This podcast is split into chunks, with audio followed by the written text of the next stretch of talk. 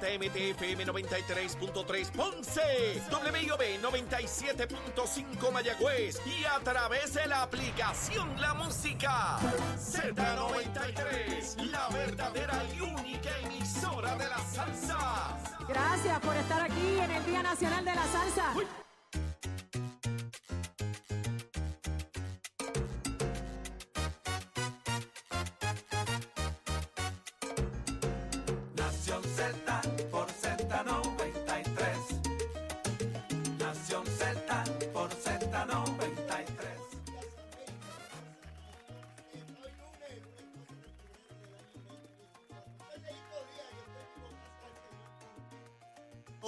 tempranito en la mañana a través de Telemundo, nuestro canal 2, el primero y el principal canal de televisión de Puerto Rico. Qué privilegio inmenso estar con todos ustedes temprano y a través de Z93, la emisora nacional de la salsa. Es un privilegio poder llegar a todos los lugares de ustedes. Espero que estén ya ready completitos para ver cómo Leito Díaz quema el cañaveral. Mire, el sol no ha salido aún pero ya se ve la llamarada en la lontananza cuando Leito Díaz le mete fuego al cañaveral. Mire, no hay alimaña, sapo, culebra que se mantenga ahí cuando Leito Díaz llega a quemar el cañaveral. Por supuesto, besitos en el cutis para todos y todas. Mire, en el archipiélago boricua, todos esos televisores prendidos tempranito, la emisora de radio Z93 y el Canal 2. Mire, a los 61 años de mi vida, jamás hubiese pensado iniciar un proyecto de vida como este. Tener el privilegio de un micrófono, de un canal de televisión como el Canal 2, para llevar mi opinión, que como he dicho en tantas ocasiones anteriores, mi opinión no es mejor que la de nadie, es meramente mi opinión. Y aquí tendremos la oportunidad de compartir con el liderato político y social de Puerto Rico, con los jefes de gobierno, para poder tener un acercamiento a qué ocurre en Puerto Rico, nuestros problemas, nuestras soluciones, nuestros quehaceres, nuestros ava- avatares de vida. Estamos aquí para discutirlos todos. Hoy tendremos la gran oportunidad de compartir con el presidente del Senado, José Luis Dalmau, que será nuestro primer invitado en el programa. Deseoso de tenerlo aquí, al buen amigo José Luis, y compartir con él lo que han sido sus tres años en la presidencia del Senado de Puerto Rico. De igual manera, un poco más tarde tendremos al gobernador de Puerto Rico, Pedro Pierluisi, que también nos hablará de qué ha sido este peregrinar a través de estos tres años como gobernador de Puerto Rico y de cara al proceso electoral. Así que les prometo mucho, pero mucho, mucha información, mucha discusión, muchos invitados a lo largo de todos los días que nos queden aquí hasta el proceso electoral. Y Chamo está en los controles hoy. Y ustedes saben que yo tengo la alerta pájaro. ¿Qué es la alerta pájaro? En Puerto Rico, como en otros lugares, hay alertas cuando se nos pierden personas, ¿verdad? Pues nosotros nos ideamos la alerta pájaro. Esto es cuando se nos pierde un político, pues nosotros tratamos de identificarlo. Cuando se desaparece un político por semanas o meses y no sabemos dónde está. Así que yo quiero, ustedes saben que se hacen pruebas para que estos sistemas funcionen. Así que, chamo, pon la alerta pájaro ahí. Vamos a ver. Y le prendemos aquí el biombito. Mira el biombito de leíto. Chiquitito pero alumbra, ¿sabe? Ponle ahí, ponle ahí la alerta pájaro. Mira, así suena. Cuando usted escuche ese sonido y vea el biombito de Leo prendido, es que activamos la alerta pájaro y estamos buscando el político que se nos perdió. Gracias, chamo. Eso es para, mire, mantenernos al día de esos políticos que se nos pierden. Como siempre, privilegiado de estar aquí con todos ustedes y llevar el mejor programa posible. Nuestro análisis no es este análisis eh, pesado, aburrido, engorroso, donde el analista se cree bien listo y que los demás no saben nada.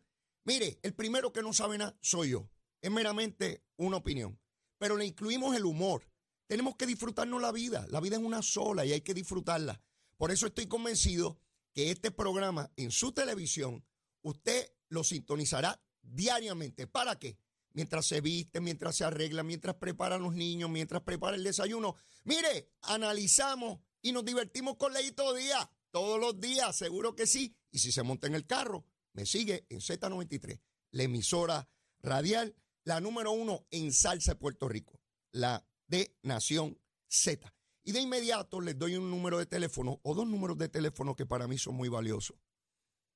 Si usted o alguna persona que usted conoce es víctima de violencia doméstica, hay un número de emergencia, un número que puede salvar vidas. Por favor, anótelo. No le cuesta nada. Mire, póngalo en el celular, en el celular. A veces tenemos montones de contactos que no utilizamos en nuestro celular. Anote este, por favor.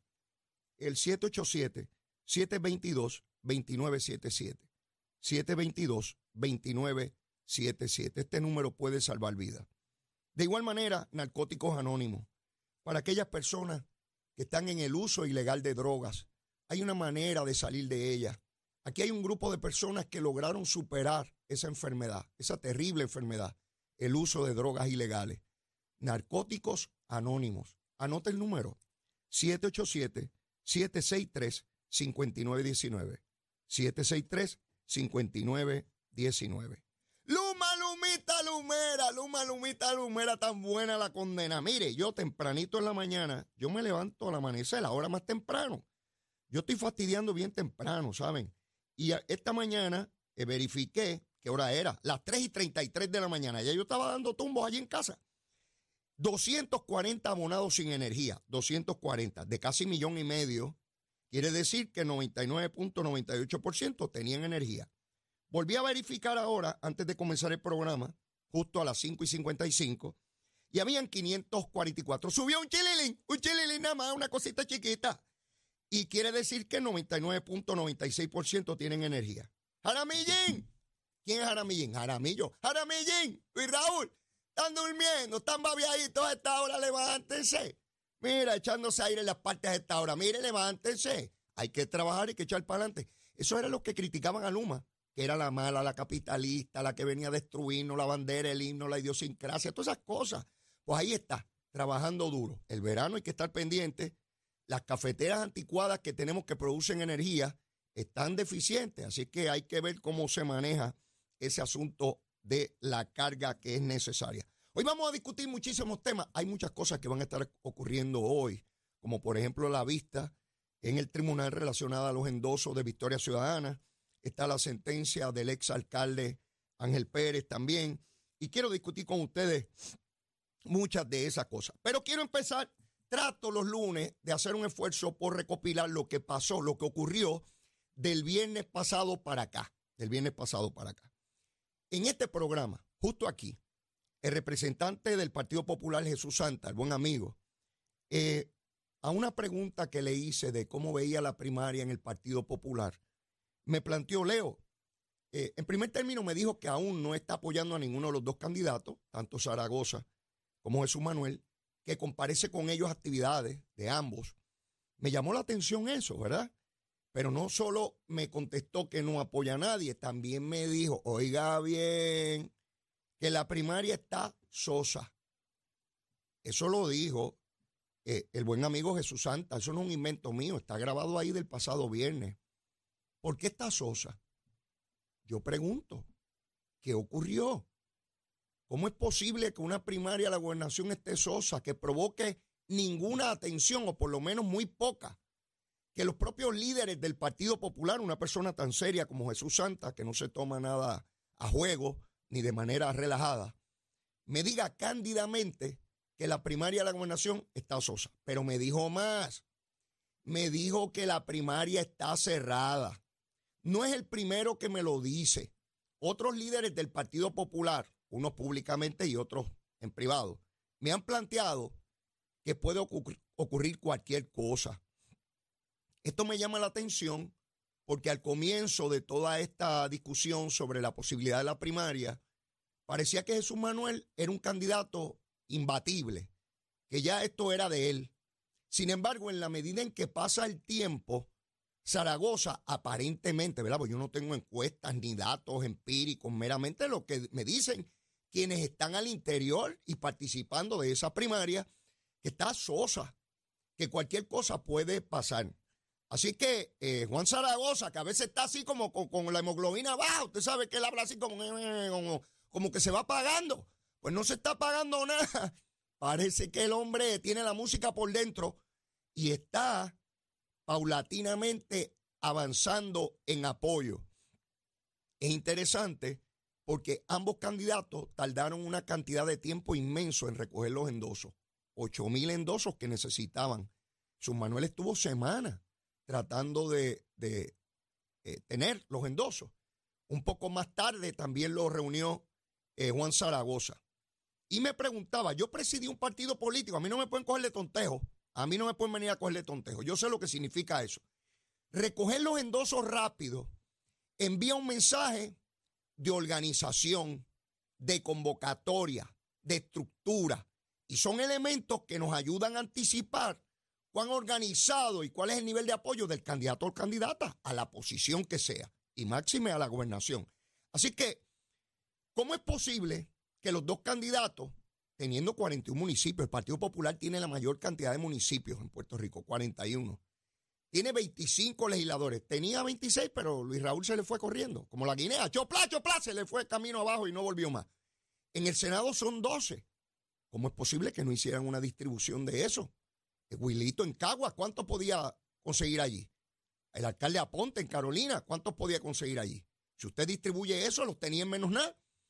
Así que ese indicador que yo lo estuve reiteradamente señalando aquí, ya vemos cómo se va sumando a que la primaria está sosa, obviamente, y no hay sentido de convocatoria y que cualquier cosa puede pasar. Vamos a la de La Palma, a la de La Palma, a los de La Palma, a los estadistas.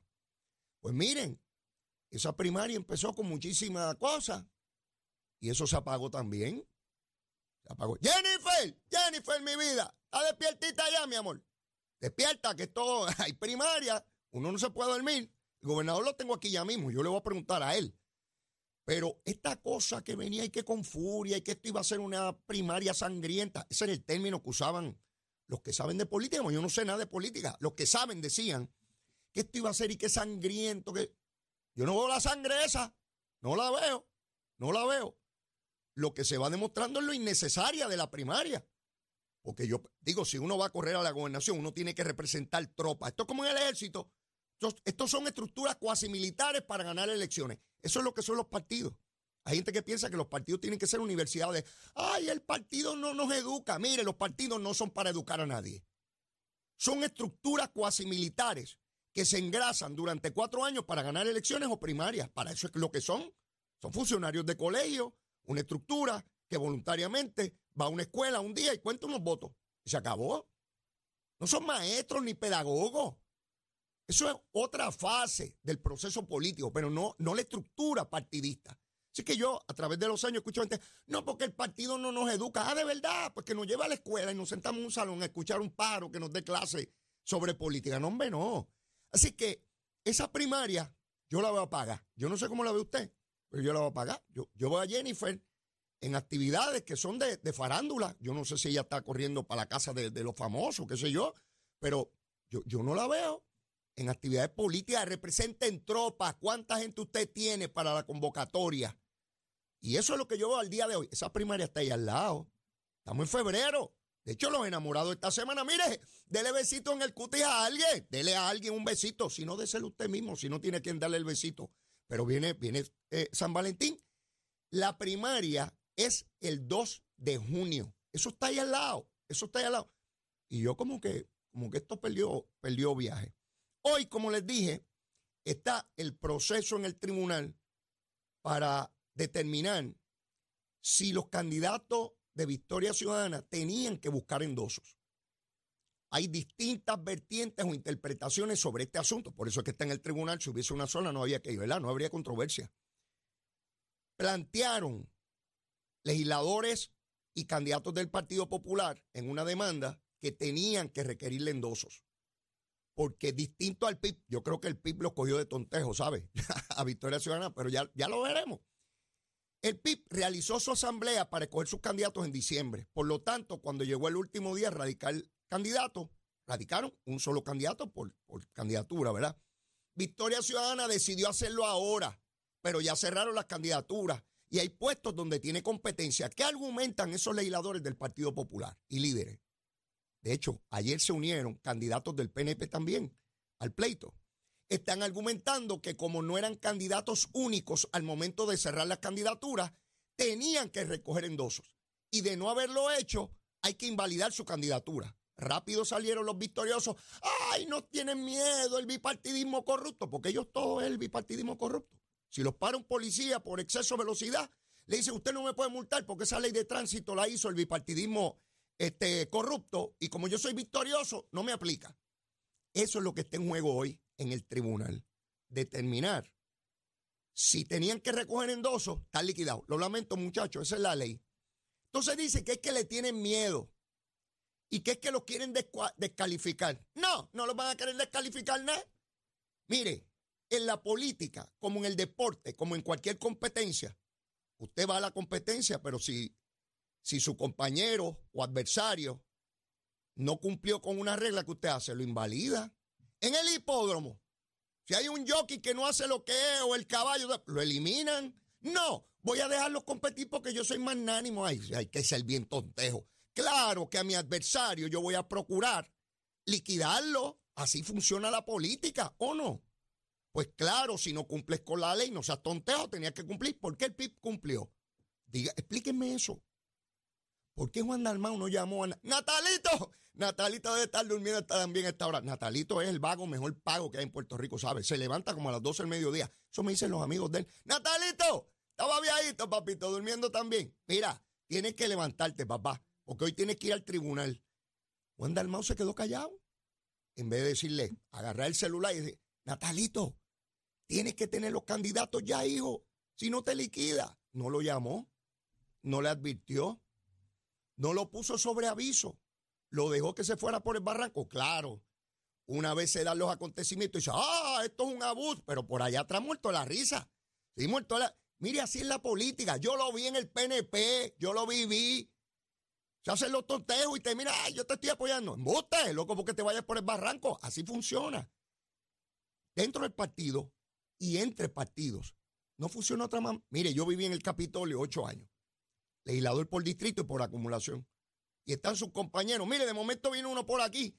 Eso hay que aprobarlo porque Pedro Rosselló lo quiere. Ah, de verdad. Y viene otro por acá. Eso no lo podemos aprobar porque Pedro Rosselló no lo quiere. Y yo decía, ¿cuál es el embustero? ¿Este, este o los dos? Mire, en política hay que cuidarse de todo el mundo. Los primeros que hay que cuidarse son los de uno.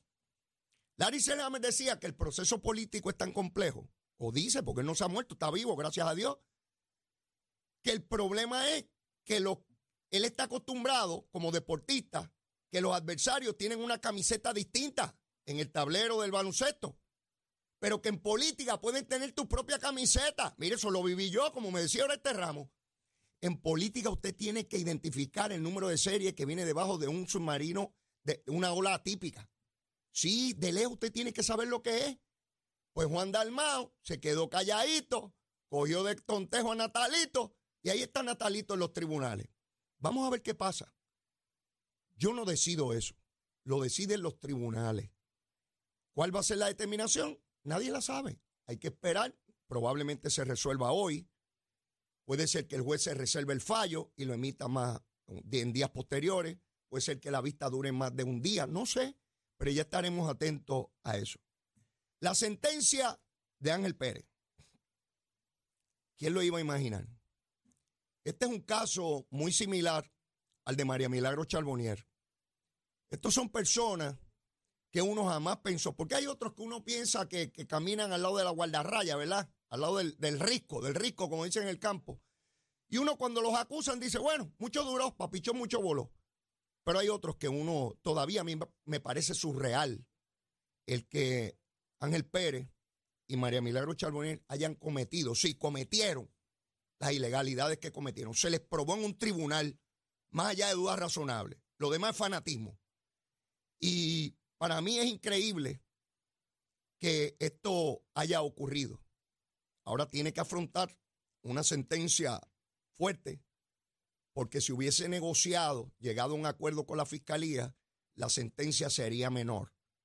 Pero ambos, por las razones que ellos solamente saben, decidieron enfrentar esos juicios donde desde el día uno hasta el final uno sabía que no tenían salida y daba vergüenza ajena la manera en que se comportaron. En el caso de María Milagro, yo la traje a la política, mea culpa. Yo fui a buscar, Pedro Rosselló me pidió que buscara un secretario para el PNP cuando regresó en el 2003. Y yo entendí que era el momento de buscar a una mujer. Y busqué una mujer abogada de un barrio pobre en Canóvana, religiosa, una mujer con mucha carisma, una mujer negra. Me parecía que era importante enviar un mensaje claro de que todo el mundo puede llegar, no importa el color de su piel, no importa si es pobre. La conocí con una Biblia en su mano, así se me presentó. Recuerdo allí en la avenida 65 Infantería para ir a la casa del juez Melesio. Si, me hubiesen preguntado quién no era capaz de hacer lo que ocurrió, yo le hubiese dicho María Milagro Charbonel.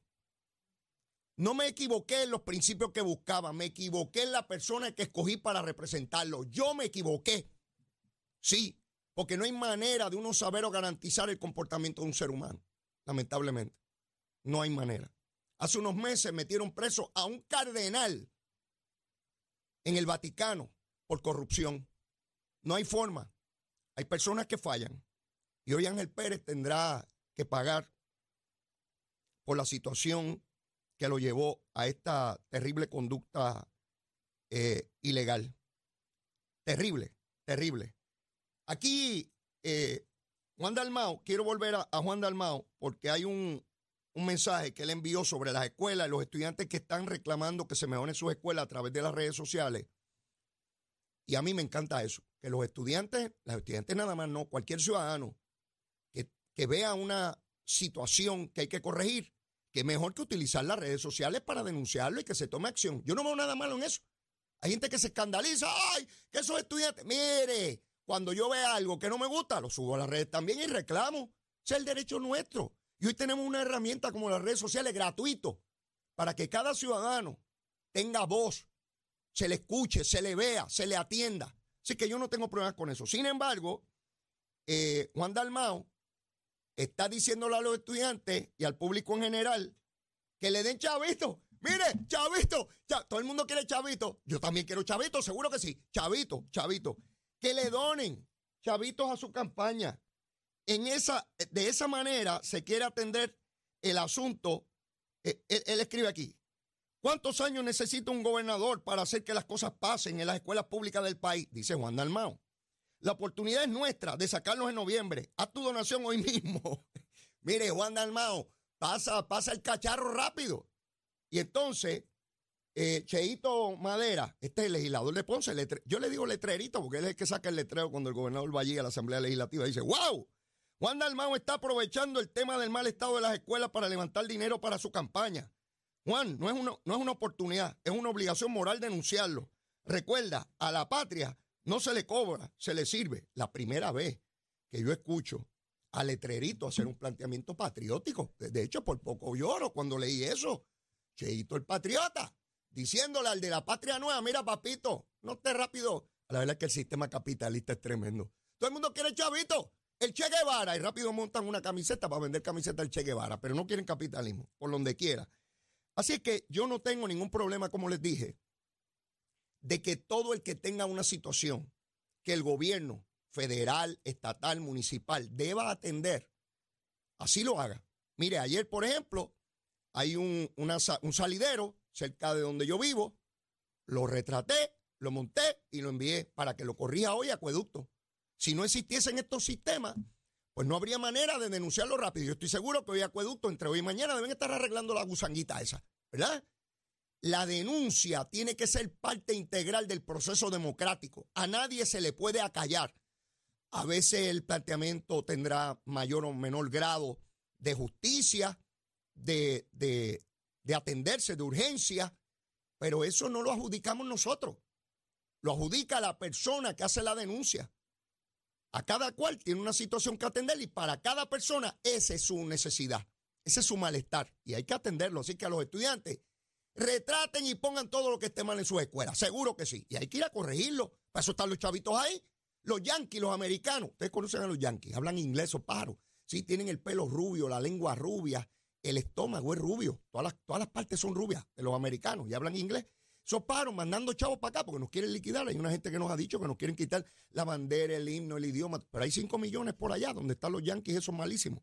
Pues la cuestión es que llega mucho dinero al Departamento de Educación en Puerto Rico para atender las escuelas. Así que como parte de lo que debe haber en este, en este procurar de que tengamos la mejor educación, es que los propios que participan de ese... Yo no sé cómo está el salón número 3 de la escuela de Barranquita número 2. Pues yo no estoy allí. Están los maestros, los estudiantes y los padres. Por cierto, a los padres, hay que ir a las escuelas. ¿ah? Las escuelas no es para depositar muchachos allí que se los críen. Sí que hay algunos paros aquí que no buscan ni, ni las notas. Increíble. Que no saben que sus hijos a las 10 o 11 están por ahí en las calles. Mire, tengo que, ir ya cerrando este segmento, pero ya está por ahí el presidente del Senado, José Luis Dalmao. No se lo pierdan, vengo ya mismo. Ponte al día. Aquí te informamos y analizamos la noticia. Nación Z por, por, por Z93. Buenos días Puerto Rico, soy Emanuel Pacheco Rivera con el informe sobre el tránsito. A esta hora de la mañana se mantienen despejadas gran parte de las carreteras a través de toda la isla, pero ya están concurridas algunas de las vías principales de la zona metropolitana, como la autopista José de Diego entre Vega Baja y Dorado y la carretera número 2 en el cruce de la Virgencita y en Candelaria en Toa Baja, así como algunos tramos de la PR5, la 167 y la 199 en Bayamón y la autopista Luisa Ferré en Caguas, específicamente en Bayroba y la 30 entre Juncos y Burabo. Hasta aquí el tránsito, ahora pasamos al informe del tiempo.